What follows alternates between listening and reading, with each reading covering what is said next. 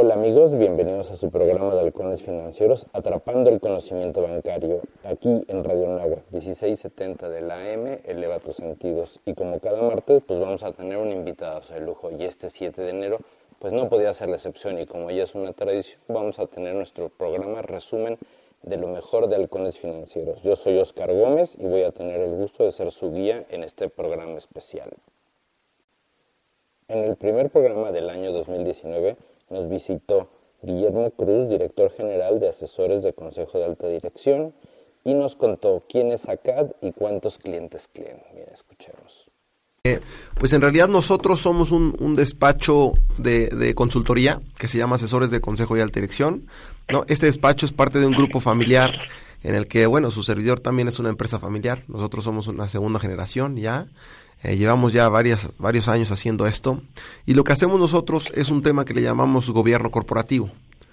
El gobierno corporativo trata de poder poner cierto nivel de, de, institucionalización o poder formar una estructura específica en una empresa que va creciendo, que tiene, tiene sus pros, sus cons, pero necesita de cierta manera poner orden, poder institucionalizarse, que incluso pase la siguiente generación, o simplemente poder hacerse un gran corporativo para poder entrar a, estos instrumentos, como lo estaban platicando hace unos momentos en temas de bolsa, ¿no? En este mismo programa nos visitó René Lomeli, quien es el director de operaciones de 500 Startup Latinoamérica, y nos contó quién es este fondo.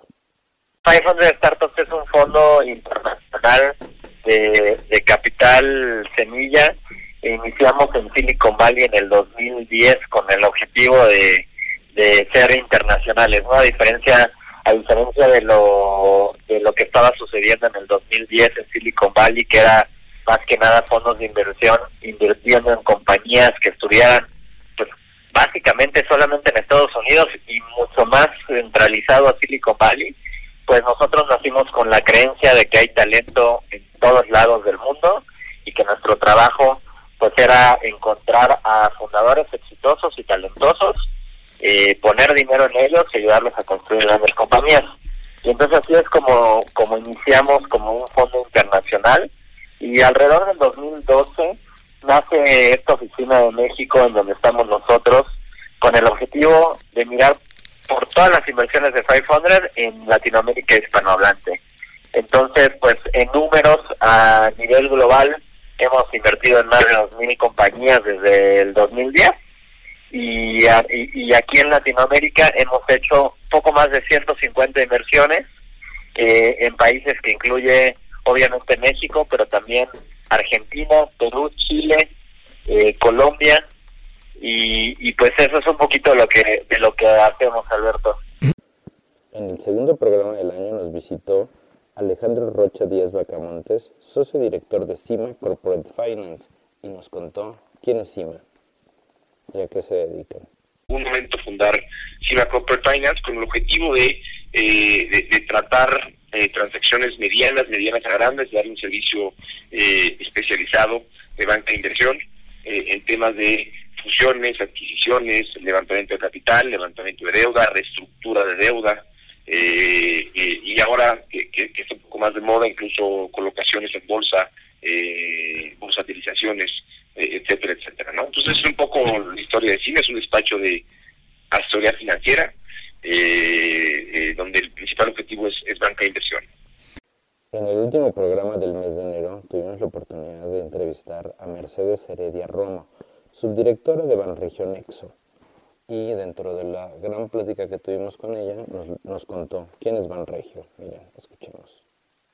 Somos una institución financiera que empezamos en 1994, como dijiste, justo en Monterrey, y nos enfocamos principalmente en las pymes, en la pequeña y mediana empresa.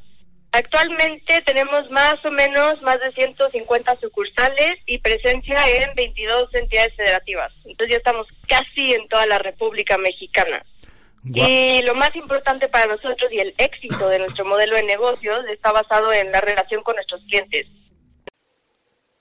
En el primer programa de febrero tuvimos la entrevista con Mari Carmen García Acevedo, socia de KPMG Financial Risk Management en la plática que tuvimos con ella nos explicó a detalle cómo se conforma KPMG. Miren, escuchemos. KPMG es una red global de firmas de servicios profesionales multidisciplinarios. bueno, que ofrece servicios tanto de auditoría como de asesoramiento legal y fiscal y también de asesoramiento financiero y de negocios.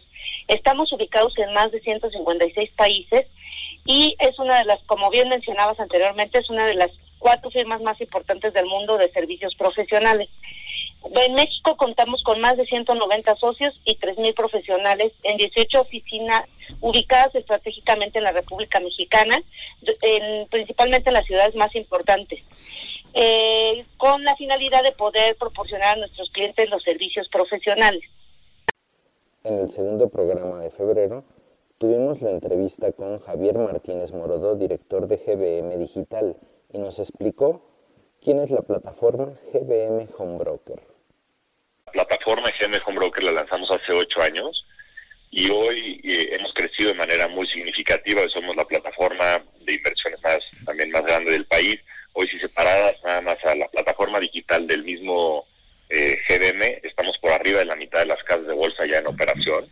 Eh, tenemos cerca de 25 mil usuarios en la plataforma eh, y esto es porque teníamos un mínimo de inversión de, de 100 mil pesos, que es lo que me gustaría platicarles en el transcurso de, la conversación. Lo estamos bajando de manera significativa porque mm, nuestra intención es democratizar las inversiones en el país. En México eh, existen cerca de 270 mil cuentas de inversión en casas de bolsa. Eh, esto quiere decir que una de cada 500 personas en, el país invierte en la bolsa, cuando en Estados Unidos son, son 5 o 6 de cada 10. La diferencia es abismal y, nuestra intención es con esto poder duplicar el número de cuentas de inversión en este año en el país. En este mismo programa tuvimos la oportunidad de también poder entrevistar a Cristina Chang, directora de Starboot Camp Scale, y nos platicó quién es Starboot Bootcamp. Startup Bootcamp es un programa eh, de incubación para startups en que trabajamos con startups entidades cooperativas. Em, por ejemplo, en nuestro programa tenemos como partners corporativos Visa, FinLab, Banregio, HSBC, EY, Ignea, Latinia y White Case. Y en el ámbito de fintech, pues la colaboración entre startups y empresas grandes es aún más importante, ¿no? Em, creo que anteriormente muchas personas pensaron que las fintechs vienen a matar a los bancos y realmente hemos visto que eso no es el caso, que realmente hayan muchas oportunidades de colaboración y de hecho a través de la colaboración entre los dos mundos vamos a tener mejores resultados más que nada para los usuarios, nosotros como usuarios. En el tercer programa de febrero tuvimos como invitado a Guillermo Ruiz, presidente de la Comisión de Nuevas Tecnologías del Colegio de Contadores Públicos de México. Y tuvimos la oportunidad de que nos platicara cómo surge en México el tema de prevención del lavado de dinero. El lavado de dinero como, como un problema social pues tiene orígenes muy remotos. Aquí en México pues lo empezamos a identificar ya hace algunos años con la primera visita del GAFI y básicamente lo que pretende cualquier sistema financiero, cualquier país, es obedecer las recomendaciones del Grupo de Acción Financiera Internacional. Lo que tratamos es de identificar los riesgos en materia, en la materia para los dos grandes agregados que tenemos en nuestro sistema financiero, que bueno, poco a poco lo iremos desarrollando en, esta, en esta área. Y lo que en esencia constituye es diseñar un conjunto de medidas y procedimientos que permitan mitigar que el dinero que procede de una actividad ilícita penetre el sistema financiero o las cuentas de las personas este en lo las personas físicas o las personas morales y que puedan dañar su reputación. En el último programa de febrero tuvimos la plática con Diego del Olmo, quien se desempeña en el grupo financiero BBVA en la parte de Open Innovation y nos contó en qué consiste esta área y cómo la integran dentro de este grupo financiero. Miren. BBVA Open Innovation es una unidad que se encuentra en desarrollo de negocio dentro de BBVA Bancomer. Y lo que hacemos nosotros es fomentar la interacción entre el banco y el ecosistema de emprendimiento e innovación en México y a nivel global. Realmente nuestra labor es apoyar al banco para encontrar todo ese tipo de conocimiento que sabemos que hoy ya está dentro de los emprendedores, dentro de las famosas startups de fintech, para poder transmitirlas y tratar de internalizarlas un poco para generar valor a nuestros clientes. En el primer programa de marzo tuvimos un programa especial donde entrevistamos a Diana Nava, reportera del financiero Bloomberg. Diana Nava, pues al final de cuentas, nos cuenta cómo es la vida de una reportera en el área y cómo nació el interés por actividad. Pero principalmente le preguntamos cómo se definía ella y esto fue lo que nos contó mujer de 25 años apasionada por lo que hace. Este, pues ya soy yo, alguien que, que dedica casi pues todo el día a chambear en esto que le llaman que le llaman periodismo. En este mismo programa tuvimos también la participación de Luz Adriana Baltasar, que es Investment Analyst para la IFC y quien nos platicó de su participación en el evento de toque de campana por la igualdad de género en la Bolsa Mexicana de Valores, ¿no? Algo que, bueno, desde Halcones Financieros nos dio mucho gusto participar. El viernes estuvimos en la Bolsa Mexicana de Valores, en este evento llamado Tocando la Campana por la Igualdad de Género, que hicimos en conjunto con la Iniciativa de Bolsas de Valores Sostenibles, el Pacto Mundial de Naciones Unidas, ONU Mujeres y la Federación Mundial de Intercambios, bajo el marco de las conmemoraciones del Día Internacional de la Mujer. Este evento se realiza a nivel mundial. Este año fueron más de 70 bolsas en el mundo y bueno, por primera vez la Bolsa Mexicana de Valores estuvo subida en este evento con la intención de promover una mayor participación de las mujeres en la economía mundial para catalizar el desarrollo sostenible y el crecimiento inclusivo del sector privado. En el segundo programa de marzo Tuvimos la entrevista con René Lankenau, Chief Innovation Officer para Banregio, y nos platicó el porqué de Banregio para convertirse en el banco de los emprendedores.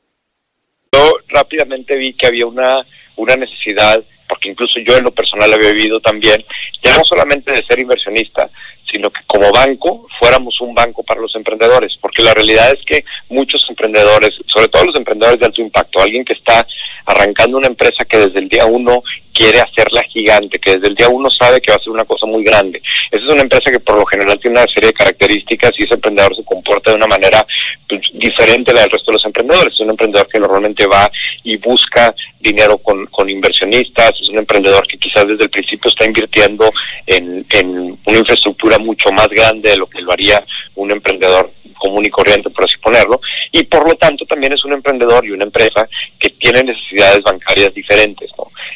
En el último programa de marzo, Ricardo Rangel y un servidor presentamos lo que fue nuestra cobertura de la octuagésima Convención Bancaria, una visión de futuro. Y dentro de los temas más importantes que se trataron, y bueno, el más relevante que para mí se me hizo, fue el mensaje de don Luis Niño de Rivera a la comunidad universitaria y de emprendedores de la Universidad de Anáhuac. Escuchemos. Pues mira, creo que la juventud tiene en sus manos la transformación de México. La creatividad de los emprendedores y su empuje es lo que nos va a sacar adelante. En el primer programa del mes de abril tuvimos la entrevista con Juan Luis Hernández Conde, socio fundador del despacho legal Novus Concilium, quien nos platicó quiénes son ellos y por qué toman este nombre. Estamos entrando en el siglo XXI y los abogados tenemos que evolucionar. Eh, entonces, para nosotros usar las palabras novus concilium era como emular el nuevo consejo, una nueva forma de prestar servicios legales eh, que incluye no solamente eh, hablarte con frases robóticas o con formalismos innecesarios, sino ayudar a nuestros clientes a obtener seguridad jurídica de una forma clara y sencilla. Entonces creemos que ese es, eso, es lo que tenemos que hacer los abogados del siglo XXI y, y pues también estamos innovando en nuestra propia industria. En el segundo programa de abril nos visitó Carlos Horta, socio líder en Deloitte en riesgo regulatorio para entidades financieras, y nos platicó cómo ayuda esta firma a las empresas para controlar el riesgo regulatorio. Las cosas que es importante para las entidades es tener la capacidad suficiente de tener los controles y los mecanismos adecuados para que puedan tener una administración de los riesgos mitigando con controles, etcétera, y no eh, eliminar operaciones, ¿no? En un momento volvemos. Recuerden seguirnos en nuestras redes sociales. Escríbanos al Twitter, que estamos como arroba halconesfinx, o en el Facebook como halcones financieros. Estamos aquí en Radio Nahuac 1670 AM, eleva tus sentidos.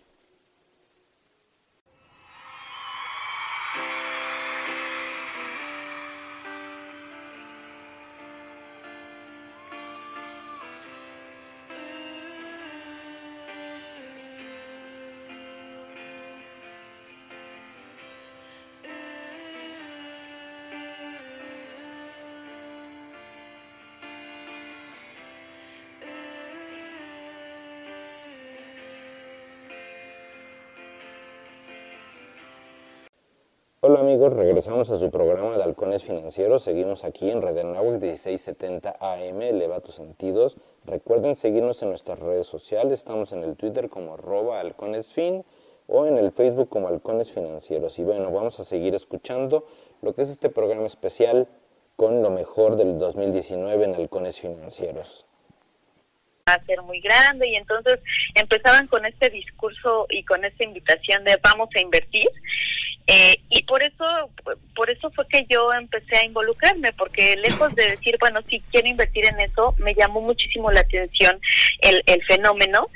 Y este e, e, en, en aquel entonces cuando yo la, la información era muy escasa. A mediados del mes de abril tuvimos una plática muy interesante con Eloisa Cárdenas, quien es doctorante en la Facultad de Ingeniería de la UNAM, presentando el tema de evaluación de bitcoins, ¿no? Y en esta plática le pudimos preguntar cómo surge su interés por las criptomonedas y los criptoactivos.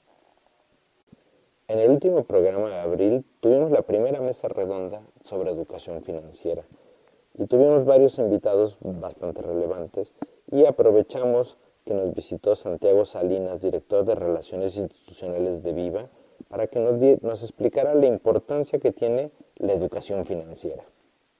A ver, es, es fundamental, porque a veces creemos que la educación financiera es solo para financieros, y estamos totalmente equivocados. A ver, las finanzas son para todos, ¿no? Y, suena a frase cliché, pero es verdad, o sea, imagínate que tú eres un veterinario y pones tu veterinaria pues tienes que saber por lo menos cuánto pagas de renta, cuánto tienes que pagar de luz, cuántos animales tienes que estar recibiendo, operando, etcétera. Los psicólogos, doctores, este, bueno, no, que, no quiero hablar de otras carreras más afines, por supuesto, como sería administración o alguna otra, ¿no? Economía, es ingenierías. Pero realmente cualquier tipo de carrera o cualquier tipo de profesión necesitan las finanzas. O sea, yo veo hasta el microempresario a veces, pensemos en un microempresario informal que está en la calle vendiendo algún tipo de comida. Él también necesita saber de finanzas. Necesita saber cuánto le cuesta el producto, cuánto lo tiene que comprar, cuál es su margen de ganancia. Digo, ahorita hablamos como en unos términos un poquito más, vamos a decirle, elevados, pero todo el mundo usa finanzas. Entonces, quitémonos ese tabú de que las finanzas es solo para financieros, es para todos. Sí, correcto. En el primer programa de mayo continuamos la segunda parte de nuestra mesa redonda de educación financiera. Y en este caso, pues bueno, pues les voy a presentar un audio de Luis Moyao, director de Educación Financiera de Actimber, que nos platicó cuántas generaciones llevan con el recto Actimber y cómo nace este reto. Miren. Nace eh, básicamente por la inquietud de, de Actimber, de los directivos, de, de, la mesa de dirección del presidente sobre todo, okay. de buscar atraer a las personas a la Bolsa Mexicana de Valores. Ok. Eh, en aquel entonces era Bolsa Mexicana de Valores, ahorita ya hay Bolsa y Viva. Ok. ¿no? Hablemos, atraer a la gente a que compran e inviertan en acciones. Avanzado mayo, tuvimos la entrevista con Gerardo Herrera Villanueva, director de comunicación de Rismatic, y nos platicó cómo surge Rismatic y cuál es su enfoque. Mira, pues Rismatic es una empresa orgullosamente mexicana, surge en 2005 ya vamos para nuestro catorceavo año, eh, surge como respuesta a una necesidad que había en México.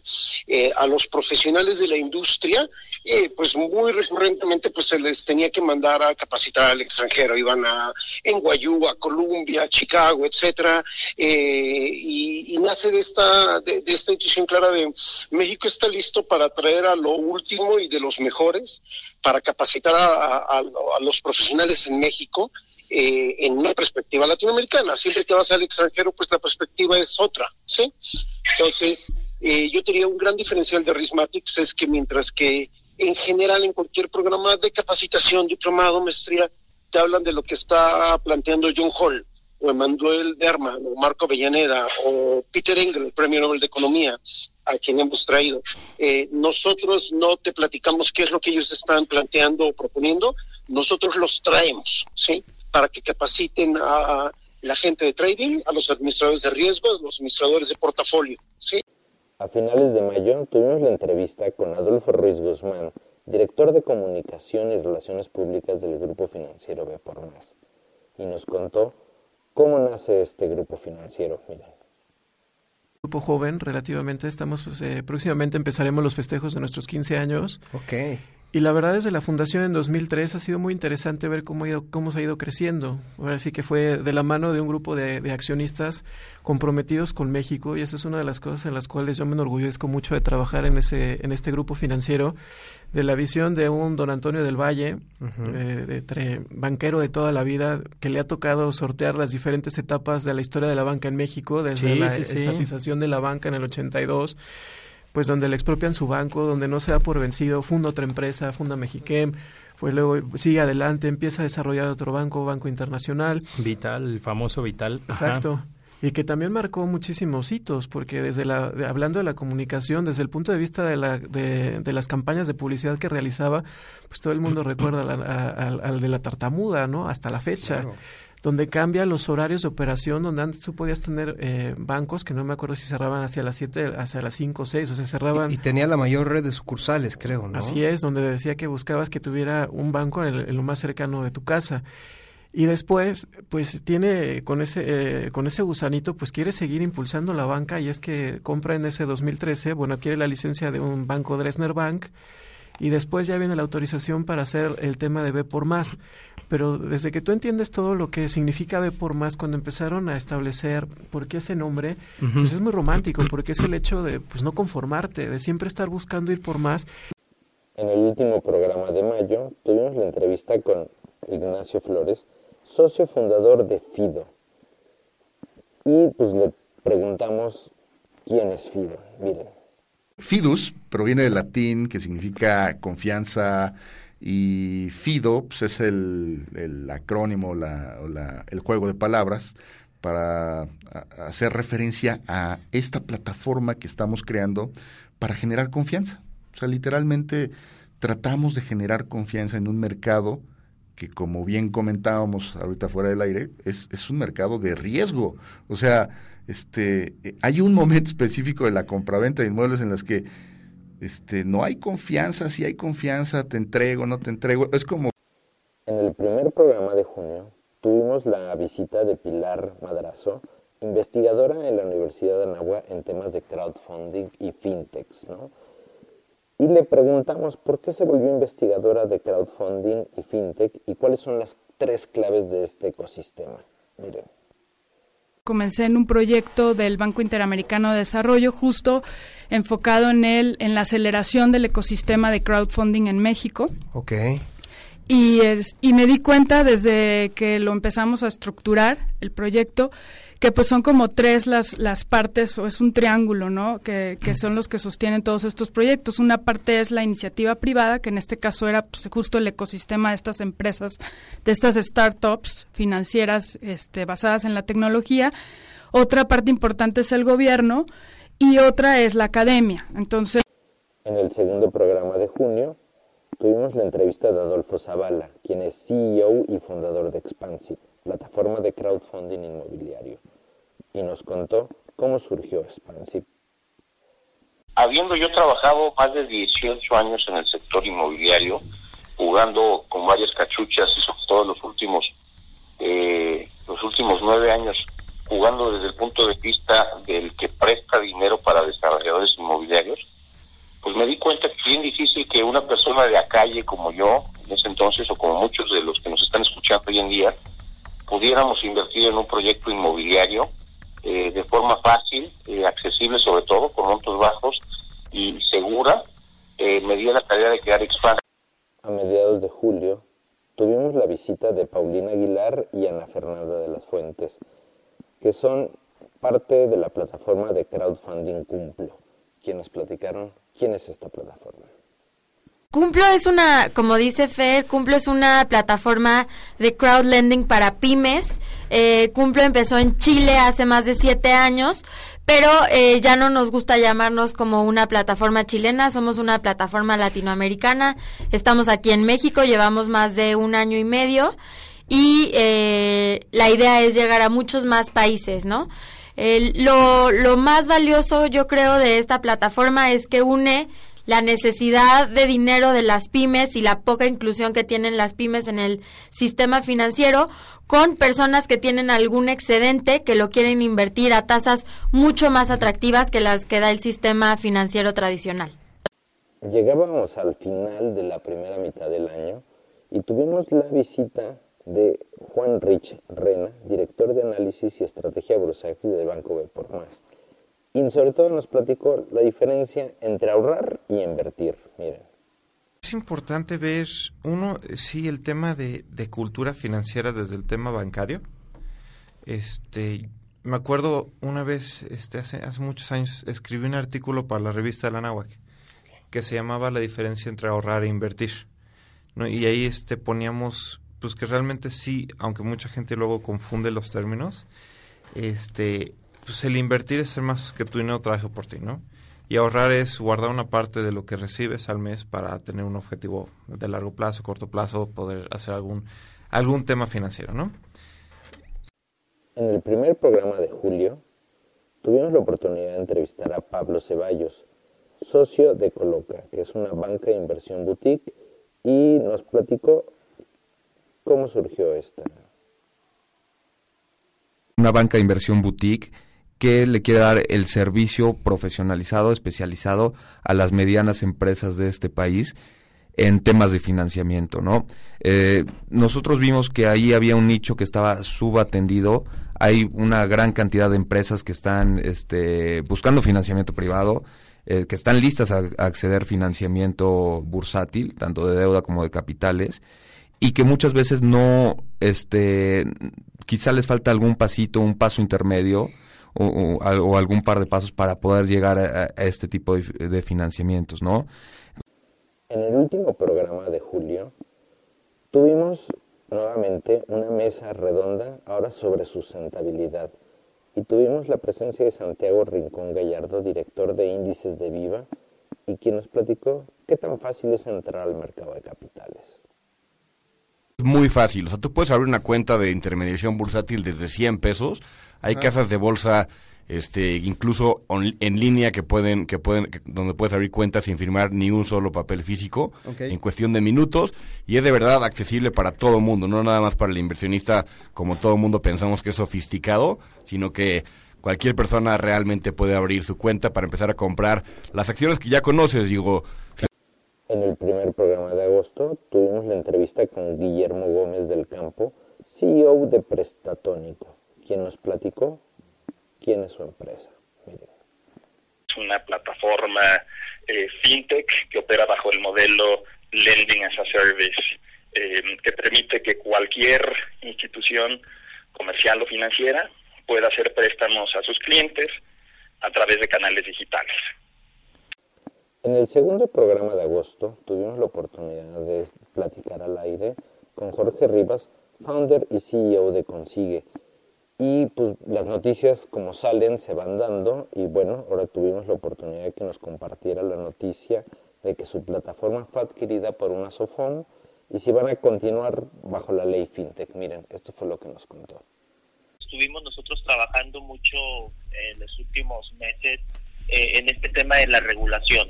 Como sabes, todas las empresas que hacen crowdfunding tienen, tienen que hacerlo como tal, tienen que sacar la regulación antes del 23 de septiembre eh, pero este acercamiento en sí con este SOFOM se dio a partir de que empezamos a trabajar sobre una alianza, una alianza donde ellos iban a ser los que iban a estar fondeando las pymes que nosotros íbamos a estar trayendo.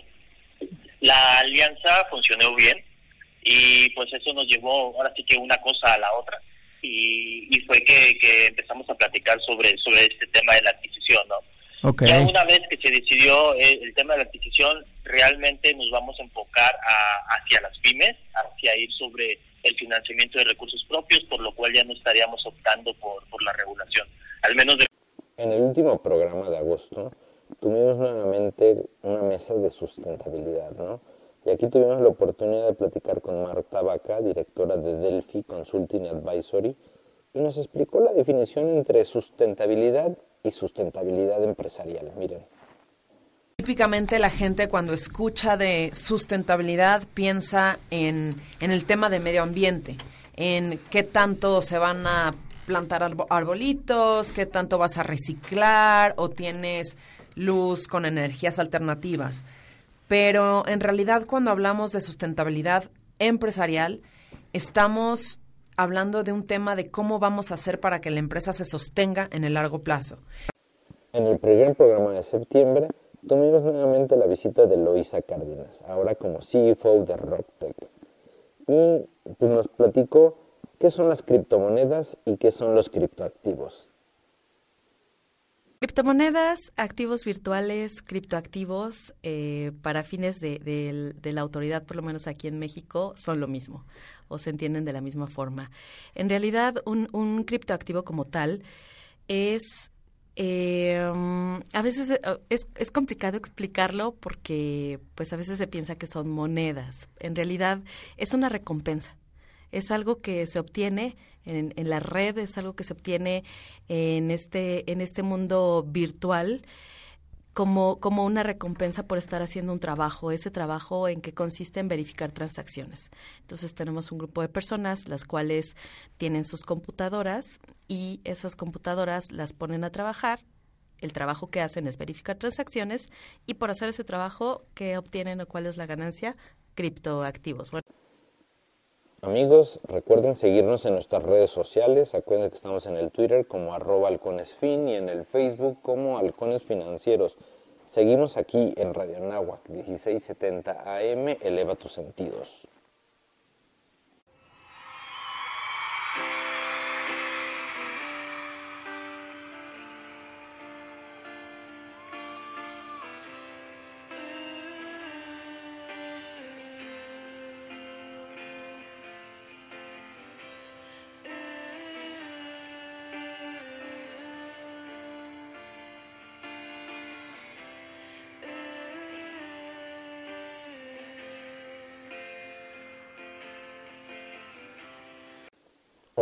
Regresamos a su programa Halcones Financieros. Seguimos aquí en Radio Nagu 1670 AM. Eleva tus sentidos.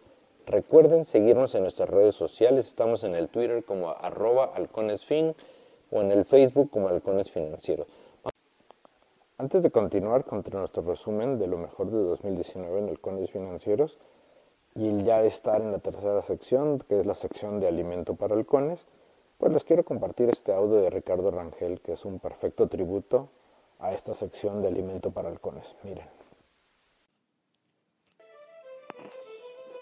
Cuando la volatilidad e incertidumbre dominan los mercados financieros, cuando las llamadas de margen se multiplican de manera exponencial, cuando los índices globales alcanzan máximos históricos y las variables macroeconómicas apuntan a una corrección,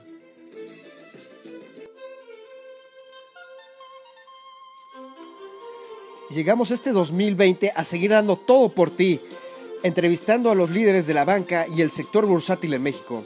Porque tal vez no sea el mejor conductor, pero estoy rodeado de un equipo de especialistas, orgullosamente exalumnos de la Maestría Internacional en Banca y Mercados Financieros.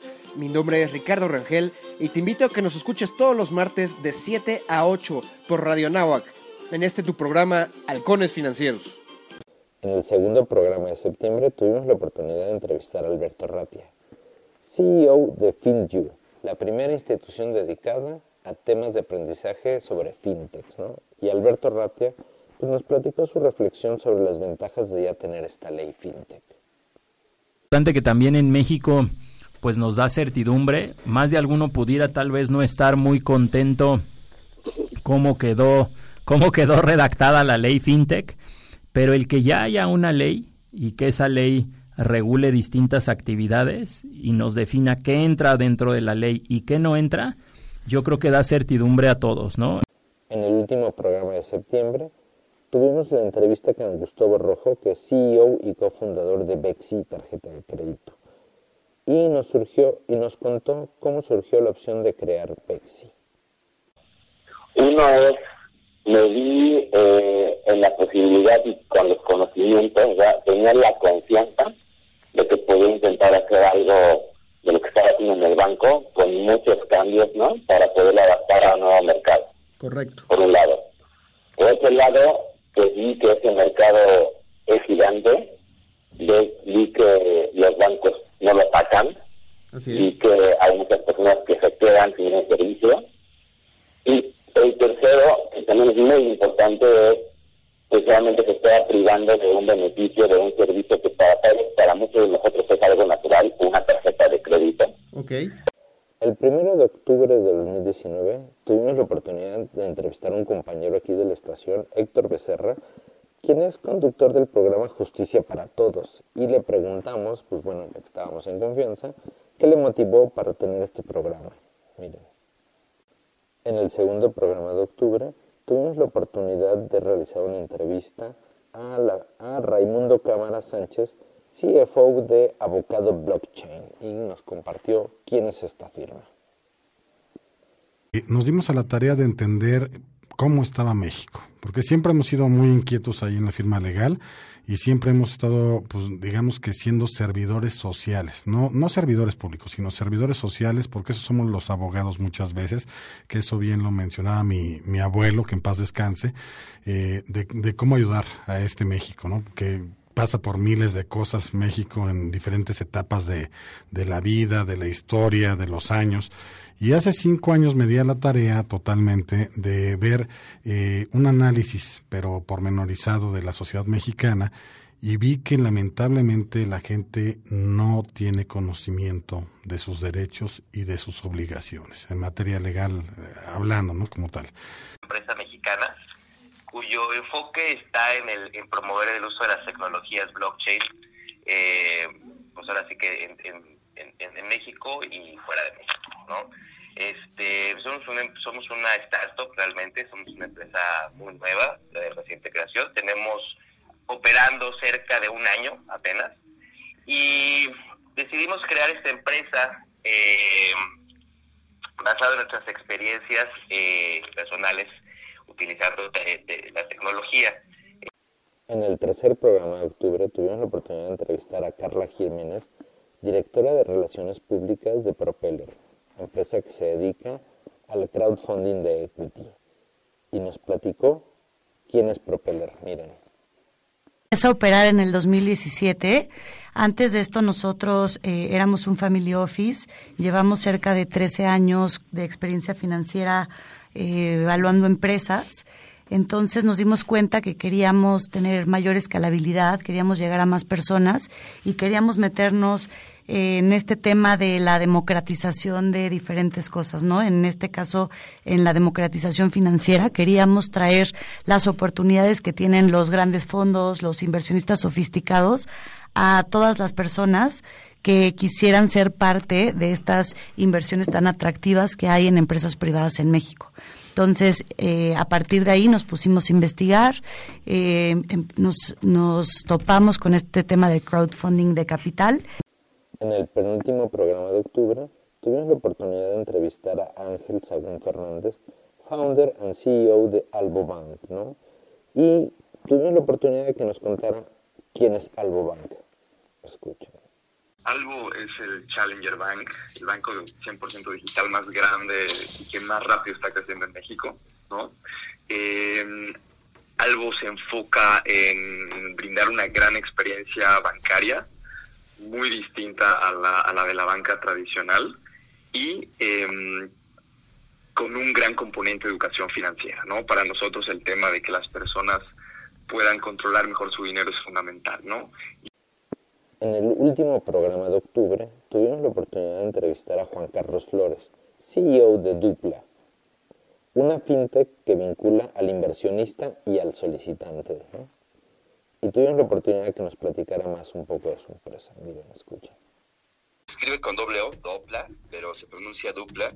¿Y por qué? Porque al final del día el nombre eh, proviene de lo que hacemos. Es la dupla entre dos personas, en este caso entre un solicitante de crédito y un inversionista, que a través de la tecnología, de nuestra plataforma tecnológica, eh, se conectan directamente para que ambas personas, el solicitante de crédito y el inversionista, puedan obtener mejores condiciones financieras que en el mercado tradicional.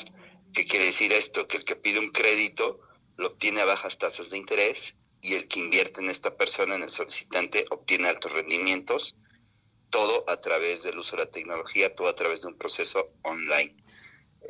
En el primer programa de noviembre tuvimos la oportunidad de entrevistar a Humberto Calzada, trader y analista de mercados de Rankia, y nos contó quién es esta comunidad que tiene arraigo en España y cómo llegó a México. Bueno, ahí a qué se dedican, miren, escuchen.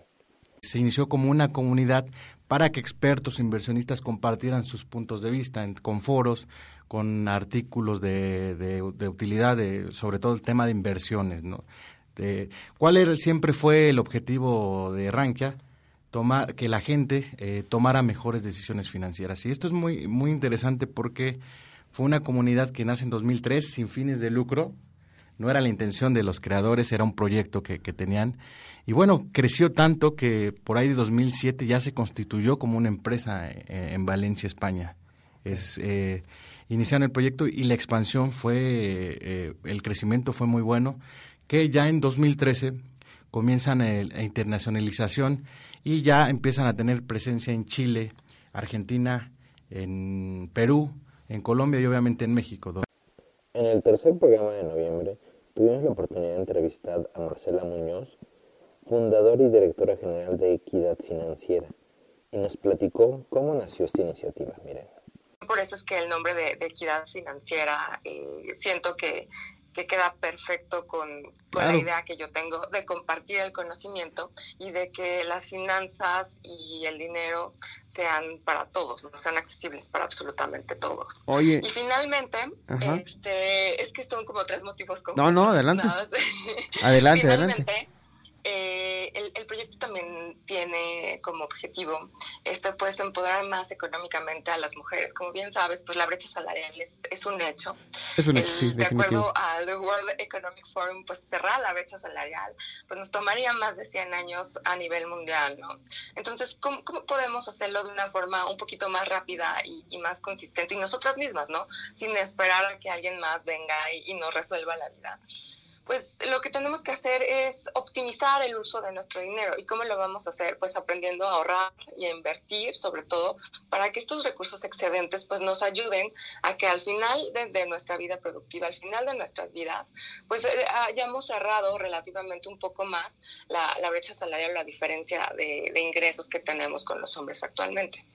En el último programa de noviembre tuvimos la oportunidad de entrevistar a José Antonio Quesada vicepresidente de Política Regulatoria de la Comisión Nacional Bancaria y de Valores. Y le pudimos preguntar qué tanto hemos podido avanzar en México en los non-banks. Miren. Yo creo que es un sector que todavía tiene que crecer mucho. Eh, yo creo que esta parte de los non-bank o de los shadow banks es una parte donde en la situación que estamos enfrentando del mismo open banking, que es el nuevo concepto que la banca tiene, los va a ir incluyendo más y los va a ir arropando más. Yo creo que el tema que tú tocas eh, en cuanto a el estatus es muy interesante porque pues también ustedes saben que ha habido una serie de medidas de prevención del lavado de dinero y estas medidas eh, se han estado aplicando a todos los jugadores que tienen actividades vulnerables, incluidos ellos. Sin embargo, pues ellos tienen o han tenido tradicionalmente eh, una perspectiva de no tanto cumplimiento, no tanto robustez en sus medidas comparadas contra los bancos. Lo, lo ponen en, el tema del lavado de dinero o de prevención del lavado de dinero, no es cierto, se les aplican los mismos estándares y tienen que cumplir con eh, regulaciones que son sumamente eh, restrictivas para lo que son los clientes que pueden manejar. Entonces, te, comento esto porque eh, yo creo que todavía tienen mucho que despegar ya se estaba acabando el año y el primer programa de diciembre tuvimos esa hace poco a Gerardo Aparicio, director de la Escuela de la Bolsa Mexicana de Valores, y nos platicó cuál es el objetivo de esta escuela y qué buscan ahí. Miren. Eh, y llego a la Escuela de la Bolsa, pues justamente en el 2017, con un nuevo proyecto en el cual eh, pues la intención es acercar de una manera mucho más decidida a la Bolsa Mexicana, no solamente con la sociedad eh, en todos los ámbitos, sino pues empezar a hacer muchas actividades que tienen que ver con la inclusión, con la educación financiera. Y del año 2017 para acá, pues aquí...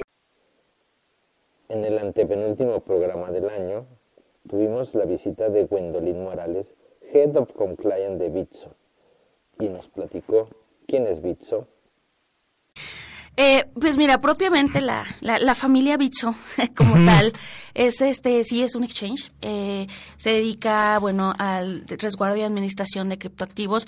Actualmente está en un proceso de, de cambio, digámoslo de, así, ¿no?